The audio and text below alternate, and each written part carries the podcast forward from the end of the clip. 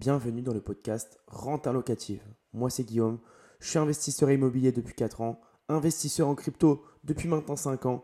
Donc c'est tout naturellement que, j'ai appelé euh, et envoyé un message à François, François Denis de Riche à 30 ans, qui a plusieurs casquettes, qui est investisseur, entrepreneur, qui est fondateur, cofondateur de Lord Token. Donc François, il a énormément de casquettes et il arrive à gérer tout ça parfaitement. Il nous en parle dans ce podcast, il nous en parle dans cette série de podcasts. C'est le premier invité. Je vous invite à écouter tout le podcast entièrement. Vous pouvez l'écouter en plusieurs fois. Vous pouvez mettre la vitesse 1,5 ou 2 selon vos capacités d'écoute.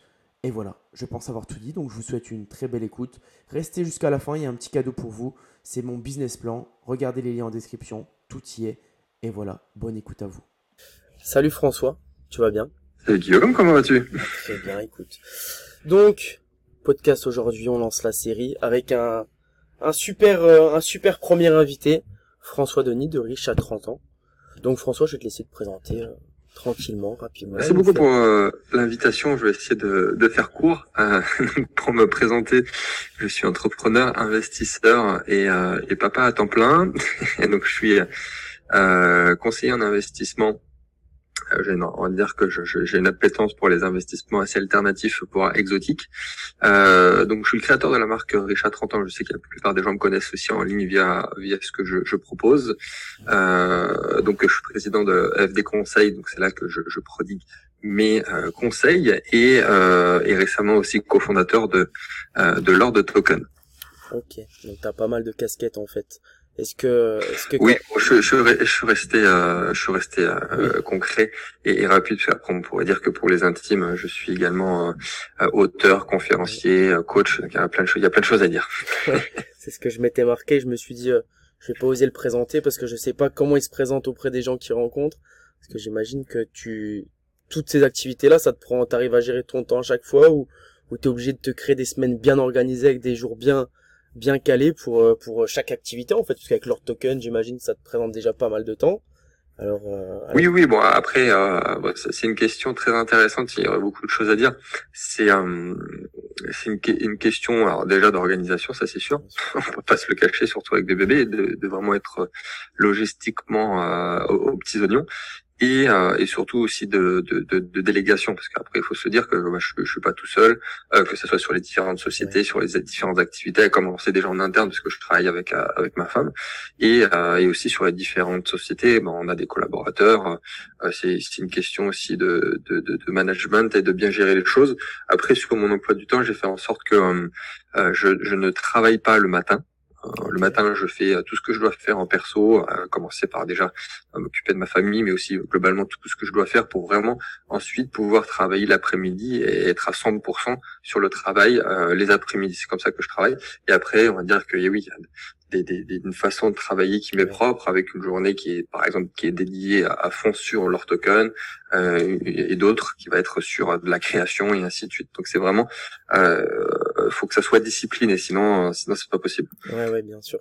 Est-ce que, est-ce que pour toi, euh, ça a toujours été, euh, c'est, c'est quelque chose de vital? Parce que tu aurais très bien pu t'arrêter sur les premiers projets que tu as fait en te disant, bah voilà, j'ai mes formations, euh, je fais ma crypto, j'ai mes formations crypto, IMO, euh, je fais beaucoup de podcasts. Est-ce que le fait de, de vouloir te rajouter d'autres projets, de créer de nouvelles choses, c'est un besoin vital pour toi bah Après, techniquement, euh, ah, c'est pas forcément rajouter. je, vois pas ça comme ça. Et, euh, et, surtout même de, de base, euh, j'ai un profil investisseur en tout, tout, premier lieu, si on, si on remonte il y, a, plus de 10 ans, il y a 12 ans. Et, euh, et on va dire que même les, mes, mes premières aventures entrepreneuriales, c'était c'était start-up. Euh, avant même la formation.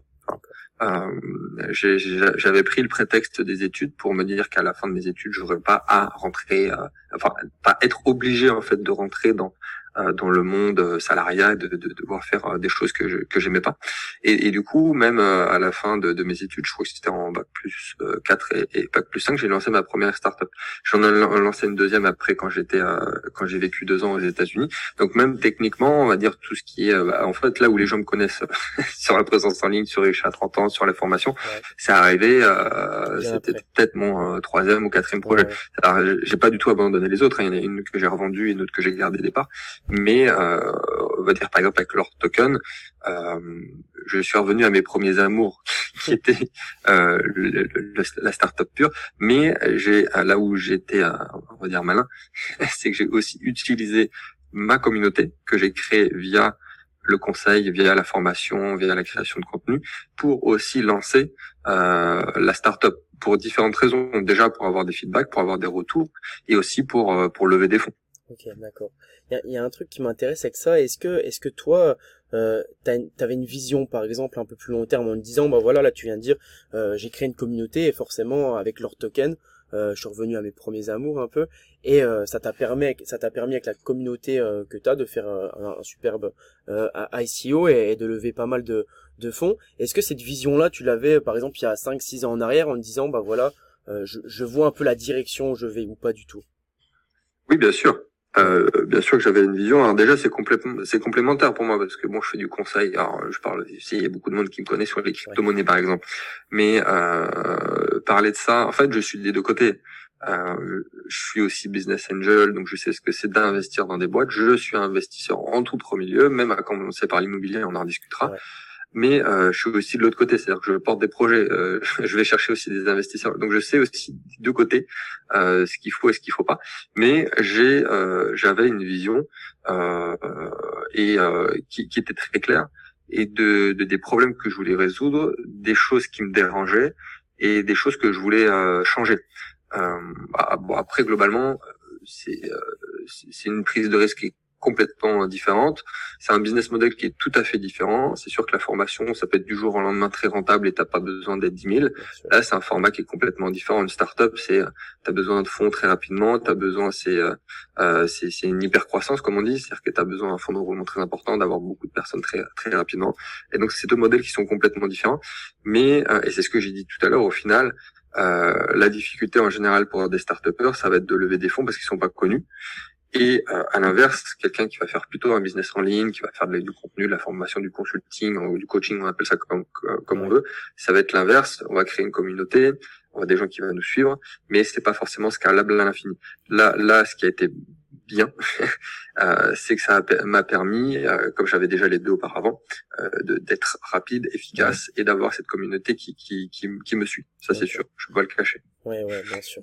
On, va commencer d'ailleurs par parler euh, euh, par rapport à leur token, je pense. Euh, ça va être le plus pertinent. Est-ce que tu peux nous, nous présenter le projet euh, succinctement, rapidement, pour, euh, pour nous dire un petit peu euh, comment t'es venu l'idée, comment t'as créé ça et, et combien vous êtes aujourd'hui sur le projet?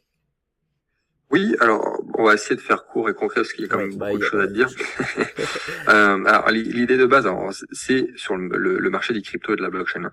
L'idée de base, c'était d'avoir une plateforme haut de gamme avec des services premium sur le marché de la crypto, ce qu'on n'en retrouve pas aujourd'hui.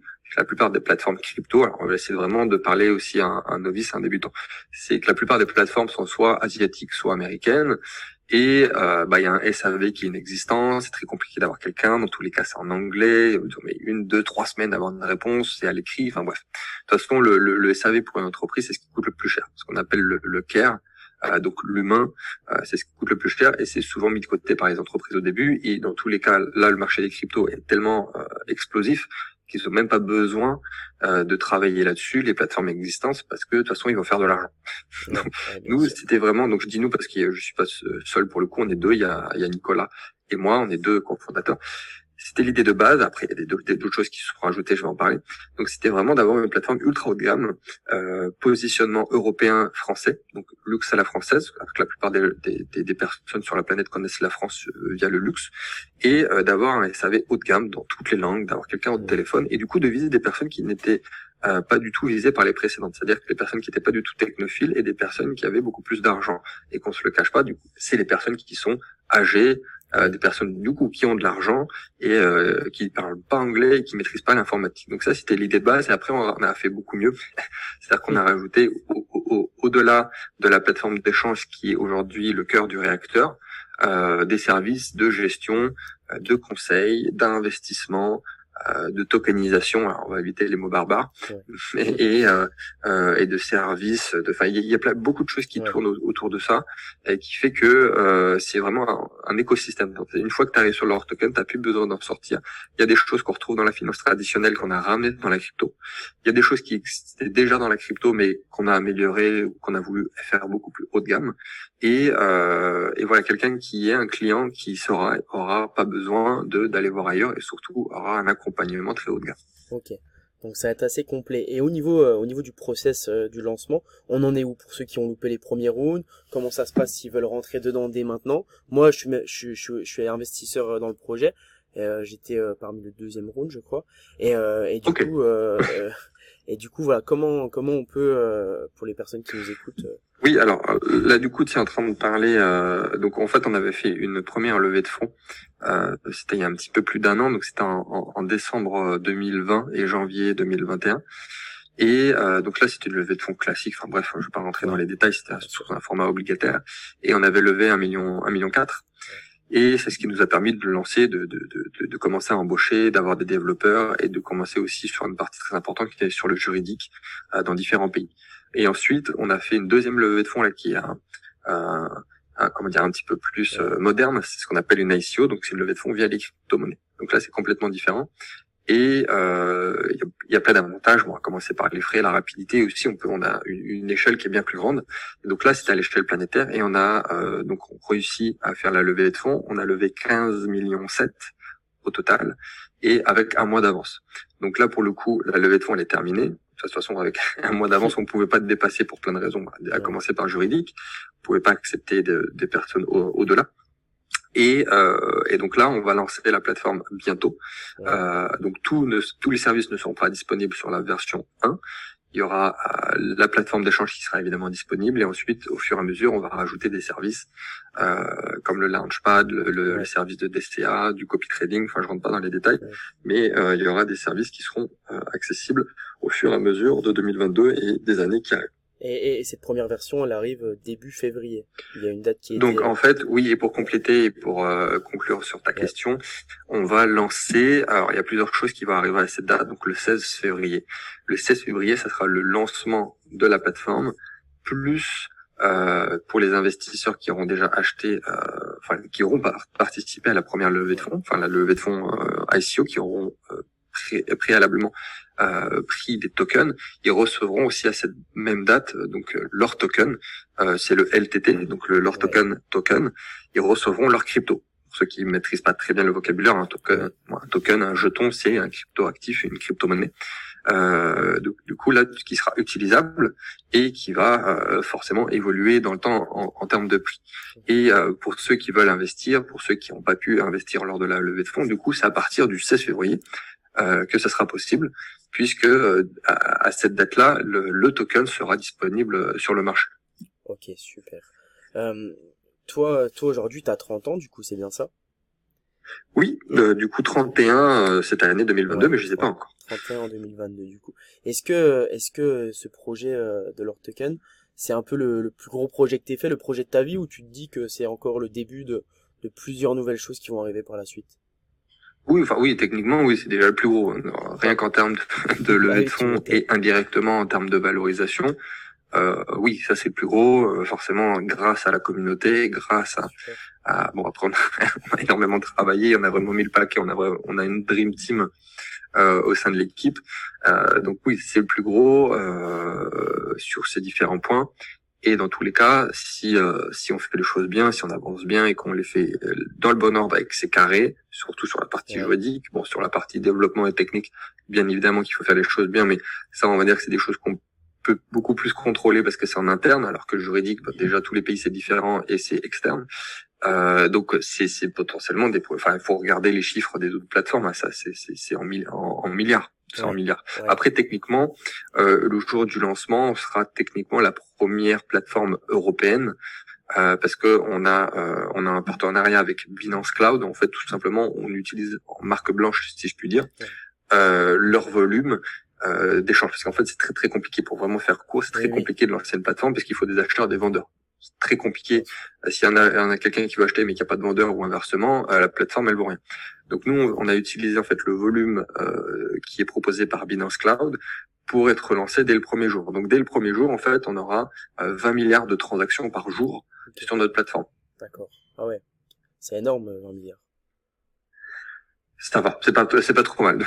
Après nous sur, sur, le business model, c'est euh, euh, on, on, veut proposer énormément de choses gratuitement euh, qui existent dans la finance de façon payante. Donc on veut vraiment disrupter le marché sur plein de services. Là, notre business model, c'est quasiment à, à 100% sur euh, donc les frais. Euh, dès qu'on fait une transaction, c'est des frais pour le coup qui sont incompressibles. Ça, on peut pas proposer ça gratuitement. donc là, ça va être globalement sur sur les fees, comme on dit, où on va euh, gagner de l'argent. Donc plus les plus on aura de personnes d'utilisateurs et plus les, ces utilisateurs eux-mêmes vont faire euh, des transactions ou vont potentiellement utiliser nos services pour faire des euh, soit du trading, soit de la gestion, soit enfin, tout ce qu'on proposera, plus plus leur token évoluera. Et, et ok d'accord.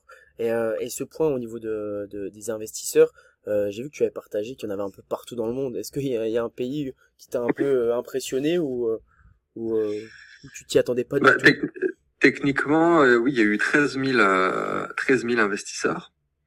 Euh, ce qui est énorme. Enfin, même on a eu plus plus du double en termes de KYC. KYC, c'est quand on rentre, enfin, vous connaissez le terme en général, c'est quand on arrive sur une plateforme, il faut mettre sa carte d'identité, tout ça pour pour plein de raisons juridiques, anti-blanchiment d'argent, pour vérifier l'identité. Enfin bref, KYC, on a eu, ceux qui sont pas trop qui sont pas trop anglais. KYC. Oui, KYC comme on dit. Euh, et donc des utilisateurs qui ont fait leur KYC et qui ont vraiment investi, c'est 13 000. Après ceux qui ont fait KYC, on en a encore beaucoup plus. Mais euh, et ça représente euh, des dizaines et des dizaines de nationalités différentes, ce qui a été vraiment euh, assez euh, incroyable à vivre. Et on a été, alors le premier pays c'était la France, donc on a eu 25% des investisseurs qui étaient français. bon, on se doutait que c'était la France qui allait être en premier, mais quand même, quand on y réfléchit, ça veut dire que les trois quarts ne sont pas français, ce qui est quand même exceptionnel. Les trois quarts de notre levée de fonds, c'était hors, hors France. Euh, ensuite, c'était l'Espagne. On a été fort, fort surpris par l'Espagne. Donc les Espagnols, c'était les deuxièmes. Ensuite, il y a eu l'Allemagne. Et, euh, et après, bon, après, comme on a un positionnement européen et au cas, on se dit que c'est un peu logique aussi que ça soit nos, voisins européens. On a été très surpris par l'Inde, euh, le, le Vietnam et euh, il y a un, pays euh, africain, je sais plus, parce qu'on a eu plusieurs aussi. Enfin bref, c'était fort surprenant. Mais après, quand on regarde les chiffres en termes d'adoption crypto, c'était aussi les mêmes qui avaient le plus adopté la crypto. Ouais, parce qu'il y avait aussi une certaine logique. Mais voilà, c'est-à-dire que quand, quand tu fais des KYC, enfin c'est pas nous qui le faisons, c'était une entreprise externe parce qu'on n'avait pas le droit de le faire évidemment. Et euh, c'était euh, c'était ouais, c'était très très très passionnant de, de le vivre, de suivre ça parce que pour le coup j'avais jamais fait ça à cette ampleur-là et surtout à l'extérieur du, du, du, pays. Ce qui ce qui est très intéressant d'une ICO parce que euh, des levées de fonds euh, classiques en France euh, déjà, la plupart des, des, levées de fonds, quand on fait ça classiquement, traditionnellement, il faut que ça soit des Français qui investissent. Donc déjà, c'est très limité. Ouais, ouais, ok. Ouais, en, revenant sur l'Espagne, j'ai vu que oui, ils étaient très engagés au niveau, au niveau, au niveau de la crypto. Euh, que là, il y avait encore des nouvelles règles qui sortaient justement pour les, euh, pour les youtubeurs à plus de 100 000 abonnés. Je sais pas si tu avais vu ça. Euh... Oui, oui, je l'ai vu. Bon, après, il faut voir si c'est euh, si, c'est applicable ou pas, parce que je suis pas, pas, pas, persuadé que ça soit faisable déjà. Donc, euh, euh oui, tous les pays euh, tâtonnent euh, si je puis dire, sur la réglementation des cryptos. il y a des choses qui sont faciles à mettre en place, et d'autres non. Et même et, comme des fois ça arrive, il y a, une loi, mais personne ne la respecte parce que c'est pas faisable. Mm. Euh, donc après, il faut voir ce qui est véritablement euh, réalisable dans la dans la vraie vie. ouais, ouais, bien sûr. Et, euh, et en parlant de la de la régularisation, euh, il parlait aussi, je sais pas si t'as entendu, pour continuer sur les cryptos, euh, bah t'as bien sûr entendu, mais des stablecoins que ça pouvait être être être un peu régulé dans dans le futur au niveau du stablecoin euh, parce qu'au final ça mettait un peu en danger euh, en danger euh, toutes les Oui, à voir. Bon, après, c'est, c'est, la même problématique, c'est-à-dire que ça fait des années euh, qu'il y a tel pays ou tel pays qui dit telle chose euh, et qu'il ne le met pas en place et qui, quand il le met, voit que c'est pas possible. Euh, c'est, c'est un peu, on va dire que c'est une phase de transition parce que les cryptos, bon, au début, les États le prenaient pas au sérieux. Sauf que maintenant, c'était trop tard. c'est beaucoup trop avancé en termes de techno, euh, en, termes même macroéconomiques, financiers. Euh, il y a des pays qui l'ont adopté, des, des, banques, des fonds d'investissement, des, des, grosses entreprises privées. Donc c'est beaucoup trop tard pour faire machine arrière, c'est impossible de l'interdire. Et, et, réguler ça, c'est euh, enfin, c'est impossible. impossible. c'est, c'est, euh, pour plein de raisons et encore plus en France parce que vu la machine que c'est euh, administrativement parlant, euh, ça va être n'importe quoi. Donc les seules choses qu'ils peuvent faire, c'est faire des propositions, essayer de réguler certaines choses euh, et surtout mettre des bâtons dans les roues de peut-être de soit des porteurs du projet, des entrepreneurs. Après, il y a la question de la taxation, de la fiscalité, mais ça, c'est un autre problème. Toi, toi, t'es persuadé que la crypto, dans, dans des 10, 10 ans, 20 ans, euh, ça sera vraiment au, cœur de notre vie, que ça ça pourra plus jamais euh, ne pas exister. Ah oui. Euh, c'est t'en es sûr, voilà, t'en es persuadé toi. Oui, oui, bah ça c'est sûr. C'est-à-dire que d'un point de vue technologique, d'un point de vue même philosophique, sociétal, euh, c'était l'évolution de la monnaie. C'est-à-dire que c'est très intéressant, il y a beaucoup d'économistes qui ont fait des études là-dessus, de voir vraiment le Bitcoin, c'est un cas à part le Bitcoin, pour plein de raisons, mais euh, de, de, de, de, voir que ce, que ça représente, ça résout beaucoup de problèmes, à commencer par l'impression monétaire, par l'inflation, par tout. En fait, voilà, c'est-à-dire qu'on est passé du troc, puis il y a eu euh, les métaux précieux, l'or, il y a eu les premières monnaies, puis enfin, il y a eu les billets, et puis à l'époque, l'argent était même le dollar était adossé à l'or. Puis après, dans les années 70, on a enlevé. Voilà, l'argent, la monnaie, ça évolue euh, au, fil des siècles. Mais comme voilà, on est à l'échelle de l'être humain, on le voit pas évoluer. Euh, toi comme moi, on est jeune, on a toujours l'impression d'avoir vécu l'euro et on a l'impression que ça a toujours existé. euh, il y a 50 ans déjà, c'était pas le cas. Et, euh, il y a eu des changements et ça évolue très très vite. Donc rien vis-à-vis de, de la question de qu'est-ce qu'une monnaie, euh, bien sûr que le, le, le, Bitcoin sera sera là et comme dit euh, certains certains pro maximalistes crypto, on peut pas désinventer une technologie. Enfin, on peut pas, on peut, et il y a cette fameuse expression qui dit, on peut pas transformer, retransformer une omelette en œuf. Euh, c'est là, la technologie est là. En plus, c'est une technologie évolutive. Il faut bien le comprendre pour ceux qui sont débutants avec crypto c'est pas c'est pas comme une technologie euh, je sais pas comme la technologie Visa par exemple. La technologie Visa ça fait un demi siècle qu'elle est là euh, elle a pas bougé. Tu peux pas faire évoluer. Ça c'est c'est là depuis euh, Mathusalem toi. Alors que là le Bitcoin de 2020 c'est pas le même que le Bitcoin de 2021 c'est pas le même que ça évolue. C'est une technologie derrière qui utilise un, un, protocole informatique. Est-ce que est-ce que pour toi aujourd'hui on est on est dans les cryptos comme internet en 98 99 par exemple?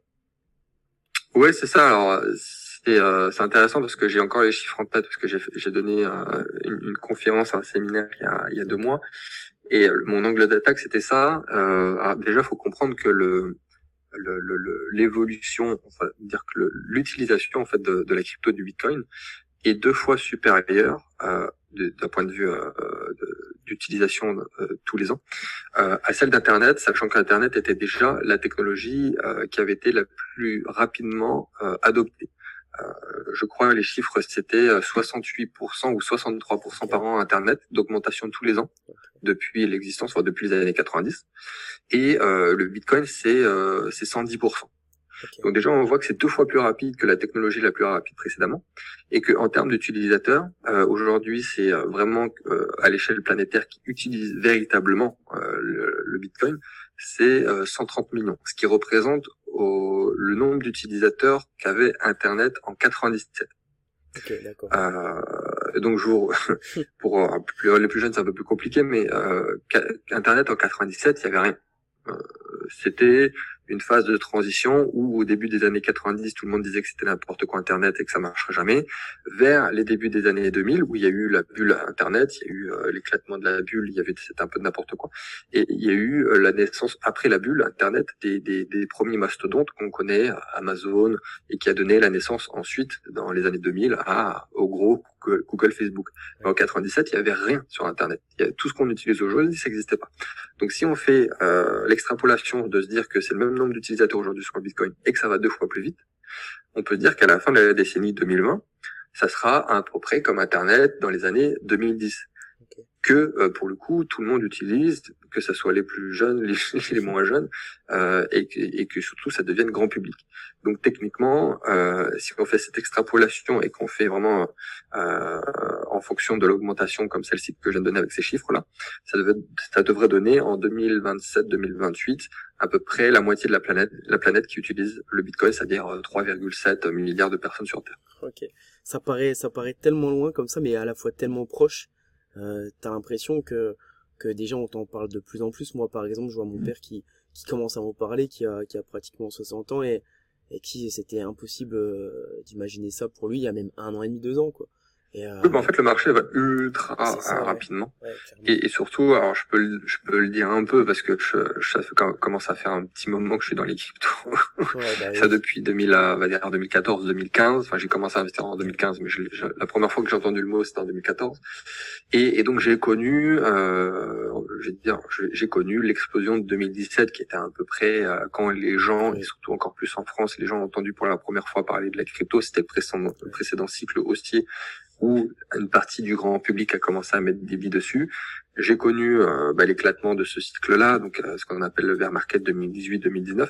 Mais rien que ça, c'est-à-dire que le Bitcoin il y a quatre ans et aujourd'hui, euh, ça n'a rien à voir. Alors qu'au final, c'est juste sur une échelle de quatre ans. C'était c'était hier, avant-hier, quoi. Euh, donc ça va très très très rapidement. Ouais, c'était un truc de fou parce que moi j'y étais en 2017, mais j'étais genre février 2017, tu vois. Et je voyais mon portefeuille augmenter et j'étais j'étais comme un fou. J'avais l'impression que j'avais j'avais trouvé euh, les codes du loto. Et, euh, et puis ouais, bah, tu, tu, vois même techniquement en 2017 t'es t'es quand même un dinosaure de ouais voilà oui.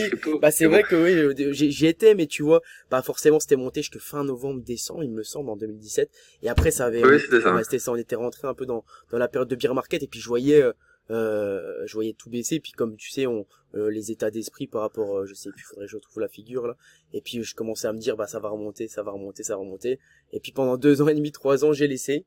Je m'étais je m'étais un peu désabonné des personnes sur Twitter sur YouTube mais j'ai je regardais toujours j'avais gardé mon portefeuille. Et puis en janvier de l'année dernière je crois 2020 janvier 2020 j'avais vu l'Ethereum à 100 dollars 110 dollars je crois quelque chose comme ça. Et je me suis dit c'est pas possible ça, ça va remonter, c'est impossible. Donc, je me rappelle, j'avais réinvesti à ce moment-là parce que je me suis dit que ça allait revenir comme, comme, à l'époque. Et euh, c'est vrai que là, on a eu une période, ça fait un an, qui est un peu exponentielle. Ouais, bah c'était ça. C'est-à-dire que tout ça pour dire que c'était une autre époque et qu'il y avait très peu de personnes à l'époque et, et, que dans tous les cas, tous les ans, bah, tous les ans, j'ai l'impression d'entendre la même, la même chose. C'est-à-dire que c'est, est-ce que c'est trop tard pour investir, François, sur le Bitcoin? Et que, et que surtout, tous les ans, il y a quand même, euh, ça c'est massivement, euh, utilisé et à chaque fois, il y a des, euh, si on avait dit il y a quatre ans qu'il y aurait des pays qui allaient acheter de la crypto, du Bitcoin et que ça allait vraiment utiliser, qu'il allait avoir des entreprises, euh, euh, enfin les plus grandes entreprises de la planète qui allaient mettre une partie de leur trésorerie en Bitcoin, il y a même encore trois quatre ans, c'était impensable. Euh, donc imagine dans 4-5 ans, justement avec l'utilisation là, c'est exponentiel en plus. Hein. Euh, c'est-à-dire que plus ça avance, plus ça est utilisé exactement comme Internet. Euh, et aujourd'hui, quelqu'un qui ne sait pas utiliser Internet, enfin, qui utilise pas Internet, un ordinateur, il est clairement handicapé dans sa vie personnelle et professionnelle. Tout est digitalisé commencer par avoir un job si tu sais pas utiliser internet t'es comme grave handicapé et même d'un point de vue personnel parce qu'aujourd'hui euh, il y a beaucoup de paperasse d'administratifs euh, santé qui est sur internet donc j'ai envie de dire même pour quelqu'un qui est qui, qui, qui, qui est un peu anti-crypto, qui dit non mais j'investirai jamais. Ok certes, mais intéressez-vous à la blockchain, à ce que ça représente, à la tokenisation, comment ça fonctionne, parce que sinon, ouais, dans 10 ans, vous serez handicapé. En fait. Bien sûr. Mais, mais la, la psychologie aussi de, c'est, c'est pour euh, quand voilà quand tu parles et quand moi je le comprends ça ça paraît simple et tellement évident mais la psychologie euh, d'une personne qui n'est pas là-dedans elle est totalement je pense compréhensible parce que forcément là tu vois le bitcoin il est à 40 000 dollars euh, j'ai l'impression que c'est comme s'il était à 1 dollar quoi alors qu'il y a un an il y a un an on nous a dit on, on nous aurait dit il y a un an un an et demi le bitcoin à 40 000 dollars personne n'y croirait quoi.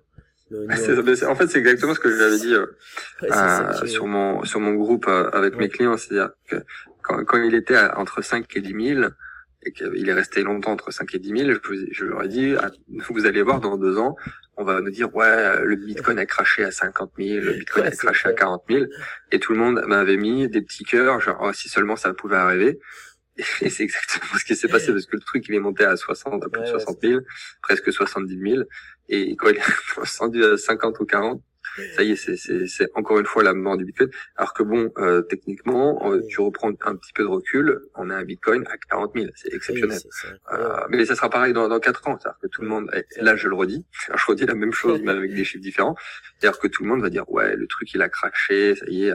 fait, il aura monté à 200 000 et qu'il aura craché. Enfin bref, il est toujours pareil. Il est à 100 000. Après là, c'est là on parle de, de, de, de vraiment d'investissement et de spéculation sur sur les cryptos, mais euh, c'est aussi parce qu'il y a, y a, encore peu de personnes dessus, qu'il y a beaucoup de volatilité.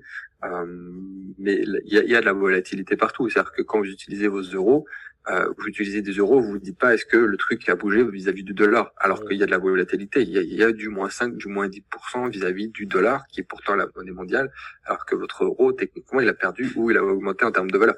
Mais vous en avez rien à faire, parce que vous avez un euro égale toujours un euro. Là, c'est pareil. Un bitcoin égale toujours un bitcoin. Après, c'est ce qu'on en fait. Ça va être l'adoption massive dans les années qui vont venir. Et, euh, et, et basta. C'est-à-dire que si vous le comparez à quelque chose, oui, évidemment, ça va bouger. Ouais. Donc toi, qu'est-ce que tu tu dirais euh, à, quelqu'un qui est pas dans la crypto là, qui de s'y mettre rapidement, j'imagine, mais par quoi tu commencerais? Parce qu'il dirait directement, ah, j'investirais dans le Bitcoin directement, moi, tu vois. Oui, oui, oui. Alors, je lui dirais que, euh, comme j'ai dit tout à l'heure, c'est la question, enfin la question, la remarque que j'ai tout le temps, tous les jours depuis des années, c'est est-ce qu'il n'est pas trop tard? Non, il n'est pas trop tard. C'est-à-dire qu'on est toujours sur cette courbe. Ce que j'ai donné tout à l'heure, c'est les chiffres que j'ai donnés tout à l'heure. Techniquement, on est encore au début. C'est comme si vous aviez investi sur euh, des entreprises euh, du digital, Internet en 97. Alors oui, vous n'êtes pas arrivé en 90, mais vous êtes arrivé en 97, qui serait toujours exceptionnel. Investir sur Amazon en 97, aujourd'hui, vous êtes multimillionnaire. Donc, euh, il n'est pas trop tard, mais euh, faut comprendre tous les tenants et les aboutissants déjà pour savoir ce que c'est, et, se dire tout simplement que euh, ce que je dis depuis, allez, depuis 2019-2020, avant pas forcément, mais que depuis euh, ces années-là, pour un investisseur, c'est indispensable d'avoir du Bitcoin dans son portefeuille. Vraiment, c'est-à-dire qu'un investisseur de 2002 digne de ce nom doit avoir du Bitcoin dans son portefeuille. Après, c'est une question de, de, de, de, gestion de portefeuille et, euh, et de, de profil et, de euh, d'agressivité, de, de profil d'investisseur. Je vous dis pas mettre 100%, ni 50%, ni euh, même, même pas forcément 10% de votre patrimoine, mais voilà, vous ayez 1-2% de, de votre richesse euh, globale en, en, Bitcoin, en crypto, pour quelqu'un qui serait peut-être un peu âgé, un peu conservateur, c'est déjà très bien. Après, on peut monter à 5%, 10% pour les plus jeunes, les plus agressifs. Euh, mais là, on va, on va, dire que vous avez peut-être loupé un wagon, mais vous n'avez pas du tout loupé le train. Au contraire. Ouais. C'est une question d'allocation. Est-ce que toi, est-ce que toi aujourd'hui, tu as, plus de liquidité qui est hors compte en banque ou inversement? Euh, j'ai pas bien compris ta question. Est-ce que toi, en gros, est-ce que toi, t'as un peu plus de d'argent qui qui, qui qui sont en ligne, qui sont dans les cryptos, qui sont dans les dans les, les, les private equity, euh, dans les choses comme ça, ou plutôt ah, euh, bah on va dire que, enfin, c'est globalement c'est mes deux passions et, et, et c'est les deux domaines que j'affectionne le plus, c'est l'immobilier et les cryptos. C'est pas pour rien que j'ai écrit mon premier livre qui s'appelle Immo Bitcoin, c'est parce que c'est mes deux c'est mes deux passions. Donc on va dire que mon patrimoine sur mes, mes deux gros piliers euh, principaux, c'est la crypto et l'immobilier. Après, j'ai une, que j'ai une forte appétence sur tout ce qui est dans l'économie réelle. Euh, donc tout ce qui est finance pure, machin chose, c'est pas, je sais faire et, je sais gagner de l'argent dessus, mais pour plein de raisons, éthiquement parlant, et puis même d'un point de vue rentabilité, je préfère dans l'économie réelle. Donc j'ai aussi pas mal, pas mal en private equity, euh, surtout depuis euh, depuis trois quatre ans que j'ai on va dire un pouvoir d'achat, un pouvoir d'investisseur euh, supérieur à ce que j'avais avant. Et, euh, et après de l'alternative, voire du très exotique. Mais on va dire que vraiment mes, mes deux passions, c'est l'IMO et la crypto. Ok, d'accord. Euh, petit point rapide sur les private, private equity. Euh, j'ai vu, j'ai entendu que tu avais investi dans 12 startups là en 2021. Euh, ouais. Je crois si je me trompe pas. Et est-ce que tu as une plateforme où tu as investi ou euh, c'est vraiment des choses qui sont un peu en off ou, euh... Ah, l'equity, euh, l'equity, l'equity, l'equity. euh, c'est une question qui revient souvent, ce qui est intéressant aussi parce que l'equity c'est quand même un investissement à part. C'est déjà pas quelque chose qu'on fait quand on débute, pour plein de raisons. Parce que déjà c'est un peu plus risqué, ça il faut le dire. Euh, c'est un risque de perte de capital total. Et, et surtout, en général, c'est des billets d'entrée qui sont bien supérieurs. C'est-à-dire qu'on n'investit pas quelques euros en crypto ou, je sais pas, hein, du crowdfunding ou que sais-je. Euh, c'est, en général, les tickets d'entrée, c'est des milliers d'euros, voire des dizaines de milliers d'euros. Euh, donc déjà ça calme. Et même dans tous les cas comme je l'ai dit on commence pas par ça. On, fait de l'equity parce que justement on a euh, déjà un patrimoine immobilier qui est costaud. Euh, on a des rentes immobilières en bourse ou que sais-je ou, ou parce que on a des gros revenus un gros salaire ou je sais pas on est chef d'entreprise et on peut investir à droite à gauche. Donc ça c'est la première chose. Euh, après c'est un cas à part. Pourquoi? Parce que si justement tu avais une plateforme, comme tu viens de le dire, qui permettrait à tout le monde d'investir dans, je sais pas moi, le, futur Airbnb, le futur Uber, le futur Snapchat, j'en sais rien, euh, ben en fait, ce serait trop tard. du moment où les gens en entendraient parler, enfin le grand public, ou euh, si c'est très centralisé sur une espèce de plateforme crowdfunding, ce serait déjà beaucoup trop tard. Donc en fait, l'equity, euh, ce qui fait le charme de l'equity, en fait, c'est un avantage ou un inconvénient pour certains, c'est qu'il y a ce côté, euh, c'est en off quoi. C'est le petit côté secret. Il faut avoir un réseau, il euh, faut avoir l'information avant tout le monde. Euh, après, ça semble facile dit comme ça, mais c'est des, années en fait de création de réseau, euh, de business angel, euh, de, de private equity. Mais même sans parler de d'années de, de, de, création de réseau, c'est que même une fois qu'on a la, la formation, l'information nécessaire pour dire tiens celle-ci c'est un beau business plan c'est un bon une bonne entreprise il faut quand même avoir les coronesses pour mettre un billet dessus. Parce qu'aujourd'hui tout le monde parle de euh, de de de, euh, de, de, de la start-up qui a fait euh, fois 10 000 en termes de retour sur investissement. Et quand il fallait investir dessus il y avait pas grand monde tu vois.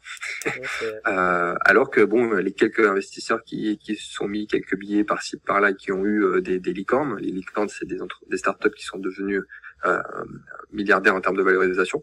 Euh, il fallait y aller à ce moment-là. Donc private equity, c'est quand même un monde à part, mais euh, mais c'est passionnant parce que c'est aussi, à la différence des autres investissements, euh, c'est pas forcément du passif. C'est-à-dire que tu peux faire de la crypto passivement, de l'immobilier passivement. Il y a plein d'investissements où tu en as rien à faire. Euh, là, là, tu es engagé la plupart du temps aussi euh, avec dans l'aventure. Euh, c'est-à-dire que tu peux très bien connaître, euh, aider les fondateurs. S'ils ont un besoin, tu peux être là, tu peux l'aider. Après, il y a les, ce qu'on appelle les sleeping partners, c'est des, gens qui investissent en equity et qui veulent pas s'engager dans l'aventure. Mais tu peux aussi très bien se dire, être force de proposition et vouloir aider les entreprises dans lesquelles tu investis. Donc c'est pour ça que c'est un monde à part et que c'est si passionnant. Ok, d'accord, je vois. C'est un peu ce qui se passe. Euh, euh je sais pas si tu regardes l'émission. C'est bien qu'il fasse ça d'ailleurs, qui veut être mon associé sur sur MC. Je sais pas si t'en as entendu parler de cette émission-là. Il y a Anthony Bourbon de Feed. Oui, oui, bien sûr, bien sûr. Oui, bah en fait, c'est une, euh, c'est une émission américaine de base qui s'appelle Shark Tank. Et euh, donc là, je crois que c'est la deuxième saison en France, mais cette émission, euh, je la regardais d'ailleurs quand j'habitais aux États-Unis en, en 2013, 2014, 2015. Euh, ouais, c'est une seule, une seule des, un seul des seules euh, séries, je sais pas comment on pourrait appeler ça, parce que c'est vraiment il y a des saisons. Euh, que j'ai suivi à l'époque et que je suivais parce que c'est passionnant et dans les deux sens en termes d'investisseurs et en termes de, de porteurs de projets parce qu'il y a les deux casquettes. C'est vraiment c'est passionnant. Il y a beaucoup de choses à apprendre sur la psychologie, sur sur euh, comment pitcher, euh, les erreurs à pas faire, euh, maîtriser ses chiffres. Et c'est un exercice que je fais d'ailleurs, que je fais faire à des à, certains clients qui voudraient montrer leur boîte ou qui veulent créer leur startup. Ok, d'accord. Ouais, c'est vrai que je regarde pas beaucoup la télé non plus. Et euh, je trouve que c'est bien d'apporter ça en France parce que ça manque un peu de, de, de on n'a pas trop de visibilité sur l'entrepreneuriat et sur euh, les nouvelles choses qui sont créées entre guillemets, entre guillemets et euh, de montrer qu'aussi on a, on a quand même un pays qui se développe de plus en plus au niveau de l'entrepreneuriat. Euh, même chacun par rapport. On revient de loin en même temps, mais oui, ouais, c'est vrai. Non, mais c'est vrai qu'on. Non, mais je pense qu'une émission comme ça, il y a, il y a 10 ou 15 ans, euh, la France n'était pas prête. Elle était mal vue. C'est vrai que cette émission aurait été super mal vue il y a 10 ou 15 ans, j'en suis sûr. Et, euh, et maintenant, euh, avec les nouvelles, les nouvelles choses qui se mettent en place, c'est cool qu'il y ait ça. Donc euh, voilà au niveau de ce point-là. Je voulais voir aussi avec toi qu'on passe un petit moment sur sur l'immobilier parce que je sais que tu es un, un, investisseur aguerri au niveau de l'immobilier. Et, euh, et en 2021 tu as levé un million d'investissements rien que rien qu'en un an. Tu as fait trois projets. Et euh, en IMO ouais, ouais, juste en IMO ouais, c'est ça. Trois projets IMO et, euh, et voilà et les est-ce que tu veux nous parler un petit peu de ton profil d'investisseur en IMO Est-ce que tu as une surface privilégiée? Est-ce que tu fais que des immeubles de rapport, que du meublé? Est-ce que tu peux nous, nous, parler un peu de tout ça? Ouais, euh, ouais. Donc ça a été, ça a été une belle année parce que bon, j'ai, j'ai aussi augmenté mes revenus. Enfin, j'ai fait aussi en sorte d'avoir un profil. Ouais. J'ai, l'avantage d'être chef d'entreprise, c'est que tu peux modeler aussi toi-même ton, ton propre salaire et, et, tes revenus. Enfin bref, euh, c'était aussi une, stratégiquement parce que je, je, me suis la première fois que je me suis versé un vrai salaire, c'était en 2020 d'ailleurs pour tout te dire. Enfin okay. bon, j'avais des ça, ce soit des rentes ou des, des dividendes, des droits d'auteur, j'avais pas besoin de me prendre un salaire. Comme je voulais investir massivement euh, sur euh, sur de l'IMO ou ailleurs sur 2021 et 2022, je m'étais versé un plus gros salaire. Donc ce qui a fait aussi que j'ai pu emprunter beaucoup plus. Et euh, alors je me suis euh, focalisé sur deux choses au début surtout sur de la colocation et immeuble de rapport, mais surtout aujourd'hui immeuble de rapport. Ouais. Bon après ça évolue évidemment dans, dans un parcours d'investisseur immobilier, ça, ça, évolue, mais euh, colocation et immeuble de rapport. Euh, j'ai jamais voulu faire de courte durée. Après bon c'est automatisable, il y a plein de choses qui sont à faire, mais au début je m'étais dit que je voulais mettre mon énergie euh, là où je voulais la mettre et là où je pensais avoir la plus gros retour sur investissement, c'est-à-dire mes entreprises. Et quand, et quand j'ai commencé à faire de l'IMO, je m'étais dit, bon, qu'elle serait plus intéressant quand même en retour sur investissement et en mettant le moins de temps et d'énergie, c'était les colocs, euh, puis les immeubles. À la courte durée, je l'avais pas mis de côté. Je l'avais mis de côté justement à, à, cause de ça. Donc je fais, euh, voilà, je, je, je fais, euh, c'est du meublé. Euh, et en ce moment, c'est quasiment que des immeubles. dans le sud, là c'est beaucoup à Béziers en ce moment. donc j'ai pas, enfin j'ai plusieurs biens à Montpellier, Béziers. Euh, et, euh, et, donc oui, là, c'est des immeubles. En gros, euh, c'était quoi les deux derniers? C'était du 7-8 logements plus local commercial. c'est des projets vers les, les 500 k quoi. Ok, ouais, c'est intéressant. Est-ce que, est-ce que toi tu mets, tu mets un peu la main à la pâte ou tu es vraiment un investisseur, tu délègues totalement, tu, tu laisses tout faire par des artisans et un maître d'œuvre? Alors non, de toute façon, euh, il faut qu'on se le dise. Euh, je suis pas très bon en travaux. Euh, alors ça m'intéresse, tu vois, mais euh, j'ai plus le profil. Justement, c'est là que tu vas reconnaître ce qu'on a dit un peu au début, mais euh, je suis ingénieur de formation. Je me, enfin, je prends, je ça me rassure beaucoup d'être derrière des cryptos, d'être derrière un ordinateur, mais euh, de, de, de, faire des travaux et, être, sur du concret. au début, c'est ce qui me faisait le plus peur dans l'immobilier si tu m'avais dit il y a dix ans que j'allais acheter des immeubles de rapport sans, sans les visiter, je t'aurais pas cru. Bon, c'est ce que je fais aujourd'hui, mais je fais en sorte de tout déléguer euh, le maximum. Euh, bien que j'adore ça l'immobilier, hein, que euh, même j'ai une passion pour le patrimoine, enfin l'architecture, l'histoire globalement, c'est aussi que j'essaye de pas acheter n'importe quoi dans, dans, les immeubles que j'achète. Et, euh, et, et, dans cette délégation, ce qu'on a dit tout au début dans mon organisation, j'essaie d'y passer le moins de temps possible. Ouais. Donc que, que ça soit en amont. Alors il y a des biens que j'ai trouvés par moi-même, mais dire que maintenant avec le, le, le bon réseau que j'ai, c'est un mélange d'agents immobiliers, de euh, d'investisseurs, de chasseurs. Voilà, j'ai des biens euh, qui correspondent à ce que je recherche régulièrement. Et donc, il y, a, chaque pôle comme ça de l'investissement immobilier. J'ai les personnes avec qui j'ai déjà travaillé, j'ai des personnes sûres, euh, à commencer par les travaux à Montpellier, à Béziers. Donc techniquement, je fais très très peu de choses. Euh, on va dire que là où je vais mettre mon temps et mon énergie dans l'immobilier, c'est dans la partie euh, financement. C'est d'aller voir le banquier, présenter le. Euh, moi, j'ai des bons partenaires aussi, les bancaires, mais c'est d'aller voir justement ces personnes-là et de leur présenter le, le, dossier. On va dire en, a, en avant et après ça, euh, c'est quasiment tout est délégué. Mais mais en fait, ce, ce, quand tu arrives à ce, ce point-là, ce niveau-là euh, de délégation euh, pratiquement totale, du coup, surtout au niveau des travaux. Euh, il faut il faut vraiment que du coup le projet ça soit des projets qui soient euh, assez assez élevés niveau montant et que et que tu déjà un niveau d'avancement qui soit important parce que là en, en, en t'écoutant je pense qu'il y a certains auditeurs qui sont débutants qui puissent se dire bah c'est vrai que moi j'ai envie me lancer dans l'immobilier premier projet je délègue tout au niveau des artisans. Et, et je pense sincèrement que pour se lancer c'est bien de, de, de, mettre la main à la pâte parce que euh, avec les artisans euh, en déléguant totalement tout euh, bah, on sera beaucoup moins rentable euh, sur des petits projets en tout cas. Oui, alors euh, il n'y a pas de réponse, euh, il n'y a pas de bonne réponse. Hein. Après, euh, j'ai appris beaucoup de choses. Hein. C'est-à-dire qu'au début, j'ai commencé par des plus, petits projets, ce qui est aussi logique parce que euh, non seulement bah, j'avais pas la capacité d'emprunt que j'ai aujourd'hui, donc je pouvais pas aller sur des gros projets, et puis même, c'est-à-dire que c'est plutôt rassurant d'avoir que euh, je crois que les premiers biens, il y avait 50 000 euros de travaux, toi, que d'avoir 250 000 euros de travaux toi, sur un immeuble à quatre étages. C'est déjà beaucoup plus impressionnant. Tu prends aussi indirectement euh, plus de risques. mais j'ai appris énormément de choses sur les travaux. Bon, même si ça reste potentiellement théorique parce que c'est pas encore une fois c'est pas moi qui vais le faire le faire derrière je vais le faire faire mais au moins je sais ce qu'il faut faire et ce qu'il faut pas faire euh, mais pour un débutant déjà euh, sans même parler de, de, sur quoi il faut aller, forcément, la situation personnelle de l'investisseur va très clairement donner ce que la personne peut faire. Forcément, capacité d'emprunt, revenu, tout ça, tout ça, tu connais. Euh, tu vas pas pouvoir te positionner euh, de suite sur, sur, sur des grosses choses. Mais euh, un très bon conseil, c'est pour un premier investissement de, de, de, de, de le faire effectivement, euh, de, de s'impliquer dedans et, de le faire très très bien. Parce que le premier, euh, c'est ce qui va engendrer le deuxième, le troisième, le quatrième, le cinquième. si dès le premier, il y a eu des complications, euh, c'est ou ainsi de suite, euh, bah, va falloir euh, se retourner sa veste et essayer de s'en débarrasser rapidement. Parce que si euh, tu retournes à la banque et que le premier a pas été bon, voire même tu perds de l'argent, ça va être, enfin ta carrière immobilière va s'arrêter de suite. Ouais, exactement. Mais, euh, mais voilà, il faut s'impliquer, mais ça veut pas dire que de suite, euh, s'impliquer, ah bah ça veut pas dire faire les travaux soi-même, ah ça, ça, ça, faut oublier de suite. Mais, je me retrouve euh... à ce que tu dis, parce que c'est vrai que, comme je dis, comme je dis souvent, je sais, je sais euh, comment faire, je sais le prix des matériaux, mais je sais pas forcément tout le temps le faire. Et, euh, et ça, vraiment, je pense que c'est, euh, c'est un peu, c'est, c'est, on, on doit un peu apprendre la théorie, on doit savoir, voilà, que pourquoi on double une cloison ici, pour que ça soit un peu mieux pour le pour l'électricien de passer ses gaines derrière, on sait on sait pourquoi il faut le faire. Oui, mais en fait, c'est du 80-20 comme dans beaucoup de choses. C'est-à-dire que il y a, des choses primordiales à savoir reconnaître et, ça, et, savoir euh, et savoir tout simplement.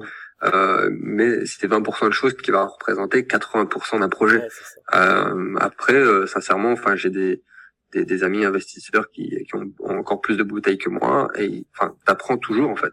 T'apprends. Il y a, chaque projet, il y a quelque chose de nouveau, où il y a toujours des nouvelles choses à, à faire, des, des, des, choses qui se passent, et, et, même dans les nouvelles réglementations, surtout en ce moment avec la transition écologique, enfin, d'un point de vue énergétique, il y a toujours des nouvelles choses à prendre. Donc techniquement, ça n'a jamais fini.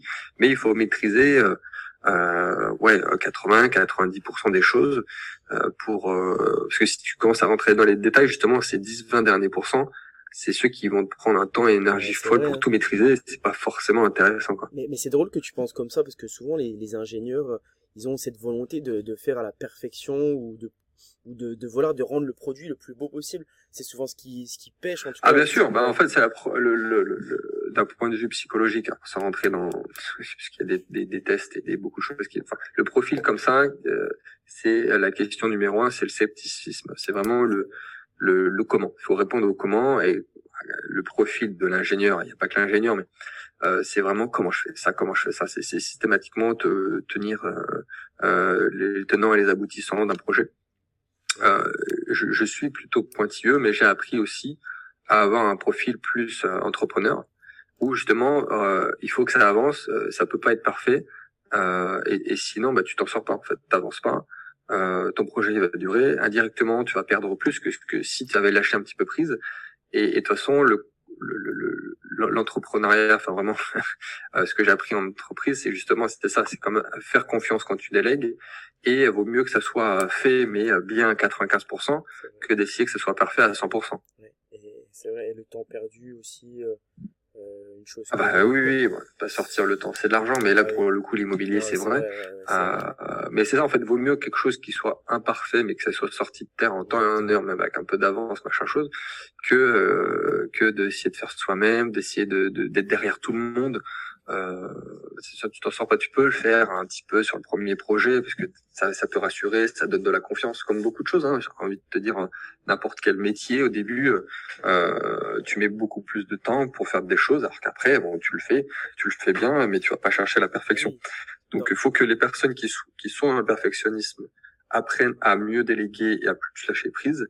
Euh, et inversement, il y a des profils, c'est un peu l'inverse, qui qui, qui font trop confiance, qui disent tout va bien se passer, il faut quand même, euh, comme on dit dans le business, faut déléguer, il faut savoir ce qu'on délègue. Sinon, tu vois, on va se faire avoir à un moment donné ou, comment on peut chapeauter quelqu'un sur des notions ou, des domaines qu'on ne connaît pas soi-même. Donc, il faut un minimum de connaissances, mais tout en faisant avancer le projet.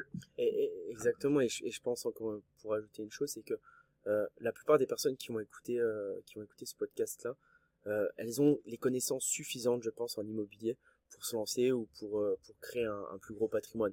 Maintenant, ce qui va les empêcher de, de poursuivre là-dedans, ça va vraiment être au niveau, au niveau simplement du mental et, et se dire que vous allez, vous allez pas tout contrôler forcément, vous n'êtes pas obligé de tout en savoir. En fait, faut se dire que l'immobilier, c'est en fait c'est c'est un projet entrepreneurial en tant que tel. Euh, et, et, comme euh, comme Elon Musk le disait, bah, vous imaginez bien un mec Elon Musk, il, il est ingénieur de base. Il est, même, il est même très bon en aéronautique, en machin chose. Mais il embauche des personnes qui sont meilleures que lui. Et dans tous les cas, il peut pas être derrière tout le monde. Euh, je prends cet exemple-là, mais c'est parce qu'il est extrême. Mais c'est un peu la même chose, c'est-à-dire qu'un l'IBO, faut pas juste le voir comme euh, un investissement euh, facile à faire en cliquant, en achetant une action. Euh, c'est un petit peu plus demandant, mais c'est un projet, c'est un business, ça va créer du cash flow, faut le voir comme une entreprise, on va, tenir une compta. Ah bon là, j'espère que j'apprends rien à certains, mais euh, mais pour les débutants, c'est ça, c'est-à-dire qu'il faut quand même se dire que on est un chef d'entreprise quand on fait un projet immobilier et que oui, ok, euh, on donne des directives, mais on, on, fait. Il y a une, expression que j'aime bien, c'est si on n'a pas d'assistant, euh, c'est nous l'assistant. Euh, et c'est exactement ça. C'est-à-dire qu'au bout d'un moment, sinon tu vas burner et tu vas faire les choses mal parce qu'on peut pas être bon partout. J'ai écouté justement le podcast avec un dernier sur avec Do It Yourself avec Mathieu Stéphanie, euh, je sais plus, puis il parlait de, de l'importance d'un assistant pour progresser, et que vraiment, par exemple, aux États-Unis, je sais qu'à New York beaucoup, euh, les gros chefs d'entreprise, bah, pas les gros chefs d'entreprise, mais les personnes qui commencent à un peu avoir, euh, avoir un peu de poids, ils ont constamment des assistants dans tous les domaines pour, euh, pour avancer. C'est, c'est, c'est, c'est important de, de déléguer, rien qu'au niveau de la compta, comme tu le dis, il y en a qui, j'en vois encore qui veulent faire tout eux-mêmes, alors que pour, pour une somme ridicule par mois, vous allez gagner des, des heures et des heures à la fin de la déclaration l'exercice. Bah, c'est-à-dire que bon, après, il y a peut-être des situations qui permettent à certains de, de, de tout faire, mais aujourd'hui, euh, je je peux pas me le permettre. Ça, même si je le voulais, je pourrais pas, parce que entre les entreprises, l'IMO, euh, la crypto, mes clients, mes bébés, euh, euh, ma vie privée, mes passions, machin, enfin le sport et, tout ce qui s'ensuit. Euh, enfin, je dors quand en fait, toi? Donc, en, fait, là, c'est une obligation. C'est une obligation pour moi en fait, de mettre des choses en place, de mettre des process en place et d'avoir des personnes avec qui je travaille qui vont faire que euh, je vais créer un écosystème, je vais structurer tout ça parce que sinon je m'en sors pas quoi. Si... c'est j'imagine pas la vie que j'aurais sinon mais bon. Le soir avant de dormir, tu dois tu dois bien réfléchir si si tu si tu délègues rien. Tu dois pas beaucoup bon, même en, déléguant, mais c'est sûr que j'imagine si tu délègues rien, euh, tu tu crames. Ah D'où le burn-out mais bon. Euh, pour, pour finir le point sur l'IMO, est-ce que, donc toi, tu, tu as écrit le livre IMO Bitcoin, du coup. Ouais. Euh, est-ce que pour toi, c'est, c'est, on, va s'y conduire euh, dans le futur de, de pouvoir acheter avec de la crypto, avec acheter des biens immobiliers oui, bien sûr. Alors, ce qui est, ce qui est drôle, c'est que maintenant, on a un petit peu de recul sur mon livre, parce que techniquement, je l'ai écrit il y a un peu plus de, de deux ans. Euh, et, comme on l'a dit, euh, c'est un marché qui va très très vite. Et, et, donc maintenant, on a, on a du recul. Donc une partie de, de, de ce bouquin-là, l'idée c'était de fusionner les deux et d'expliquer en fait la blockchain, la crypto, par un marché que beaucoup connaissent, qui est beaucoup plus terre à terre. Forcément, c'est la pierre, c'est l'immobilier. Et il y a plusieurs euh, chapitres. Il y a euh, forcément, il y a aussi tout ce qui est tokenisation, ce qui est un, un, business model très intéressant. Et ce sera le futur de l'investissement. Et même globalement, sans parler d'investissement, ce sera le futur de euh, de, de, du marché immobilier et de plein de choses. Euh, et, donc on voit maintenant qu'une partie de ce que j'ai dit dans le livre est en train d'être mis en place, a, a, déjà été mis en place dans certains pays qui sont en avance technologiquement ou qui ont une facilité d'un point de vue administratif pour mettre des choses en place. Et, euh, et que oui, donc tout ce qui est tokenisation et tout ce qui est aussi potentiellement juste, sans parler de tokenisation, mais achat en crypto, euh, même de recevoir des loyers en crypto, ça c'est un détail, ça c'est facile à mettre en place. Ça c'est déjà fait. Euh, tokenisation dans certains pays, à commencer par la France, c'est plus compliqué à mettre en place euh, pour plein de raisons, mais euh, on peut pas y échapper. C'est le, le, futur euh, de, de, de, des marchés. Ça sera impacté. C'est la blockchain qui veut ça. C'est l'application d'internet véritablement aux échanges, euh, à l'échange de valeurs et à l'application de la confiance euh, d'un point de vue numérique et digital. Ouais. Dans tous les cas, c'est, ça, ça, va être parce que je me rappelle, euh, j'avais, j'ai signé, euh, j'ai racheté un bien l'année dernière et puis on en parlait justement avec euh, avec la notaire que pour eux ça faciliterait déjà pas mal de choses au niveau au niveau de au niveau de, de la rédaction des compromis, au niveau de, de l'achat, au niveau de tout ça, de, de faire un peu tout de, de manière dématérialisée, même déjà que ça se fait un peu plus maintenant. et que et que, et que les, les c'est vrai que moi je me je, je vois bien dans dans 10 ans euh, faire un virement en Bitcoin ou une autre crypto et puis et puis pouvoir pouvoir acheter le bien. Ouais, de toute façon, la, la, blockchain, ça tue les intermédiaires. Ah bah c'est le principe. C'est-à-dire qu'il y a tous les, les, les jobs de, qui sont dits de confiance, d'intermédiaires. Euh, bah, commencer par le notaire, mais bon, il y en a plein, hein, le comptable, il y en a plein, commissaire au compte, l'huissier, il y en a, plein, plein, plein. Euh, déjà, il y a beaucoup de jobs qui vont disparaître.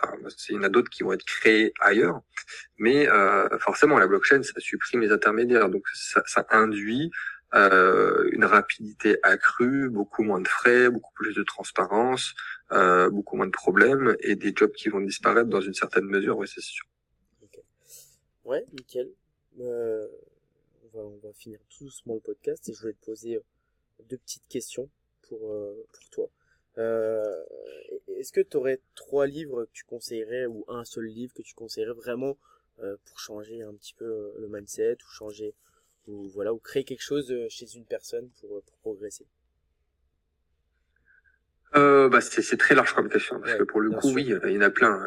J'ai une, une, une envie de, de, lecture qui est, qui est très grande et j'ai lu des, des, centaines de livres dans ma vie. T'avais lu 50 livres il y a deux ans ou je sais plus ou avant que tu les bébés.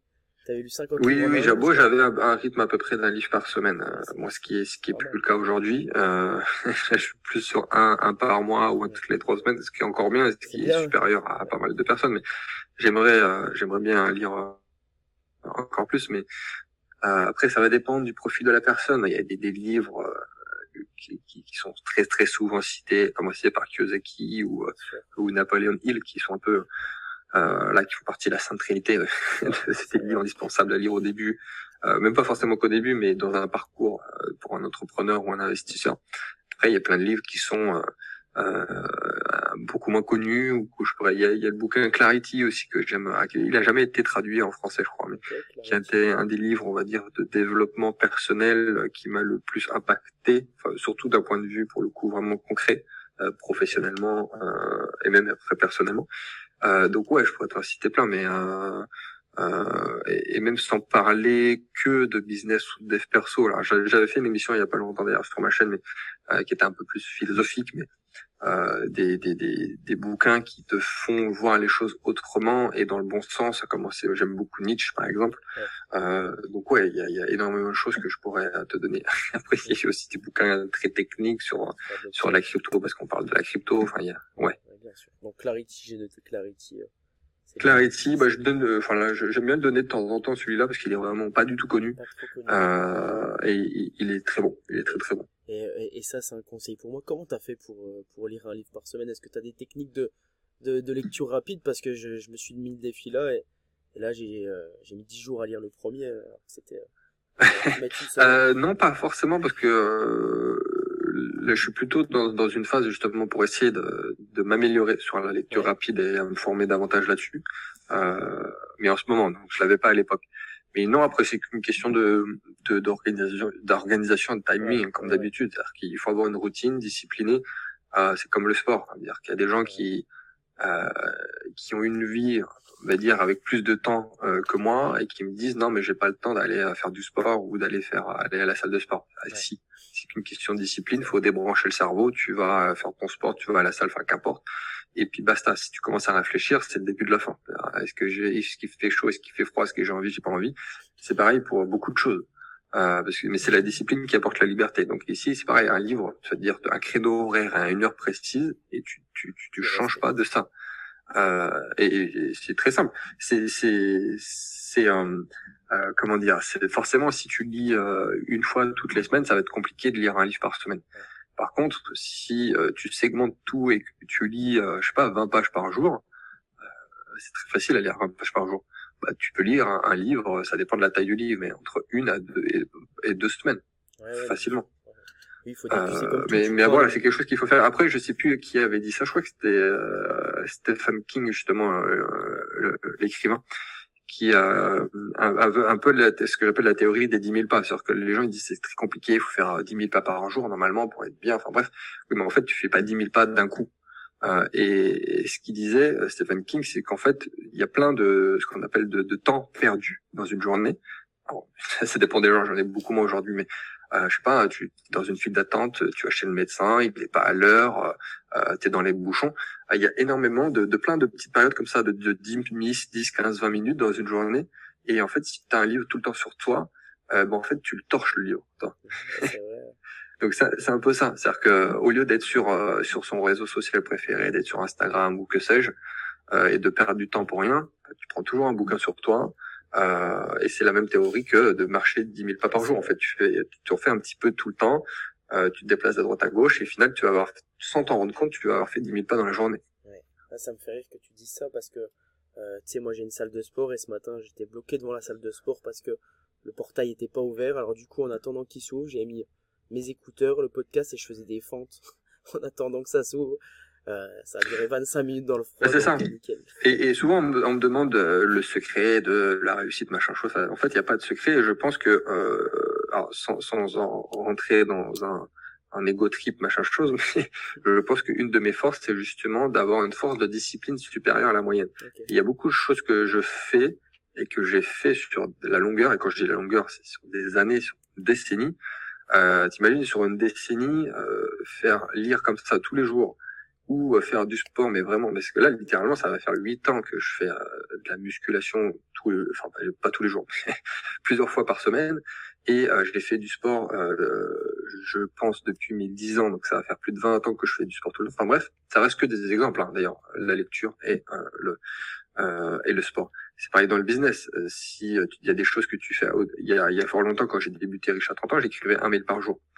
Euh, ça paraît rien. Mais si tu fais ça tout le temps systématiquement, et là où les gens vont abandonner et toi tu vas continuer, euh, c'est les petits efforts comme ça qui vont faire que derrière tu, tu, tu vas avoir une vie épanouie.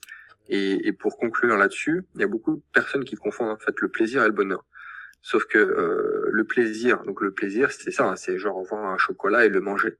Sauf que du coup, faire ça tout le temps, euh, ça va pas t'amener le bonheur, parce que derrière, tu vas avoir des problèmes de santé. Par contre, l'inverse, la discipline, euh, le fait de pas le manger le chocolat, ou, euh, ou, avoir cette de croire que la discipline justement c'est quelque chose qui est privatif, qui va qui, qui est trop militaire, qui, qui on a l'impression d'être en prison quand on parle de discipline. Mais en fait, c'est ça qui va t'apporter la liberté. Même si c'est contre-intuitif, c'est la discipline qui t'apporte la liberté, quel que soit le, domaine ou ce que tu fais dans la vie.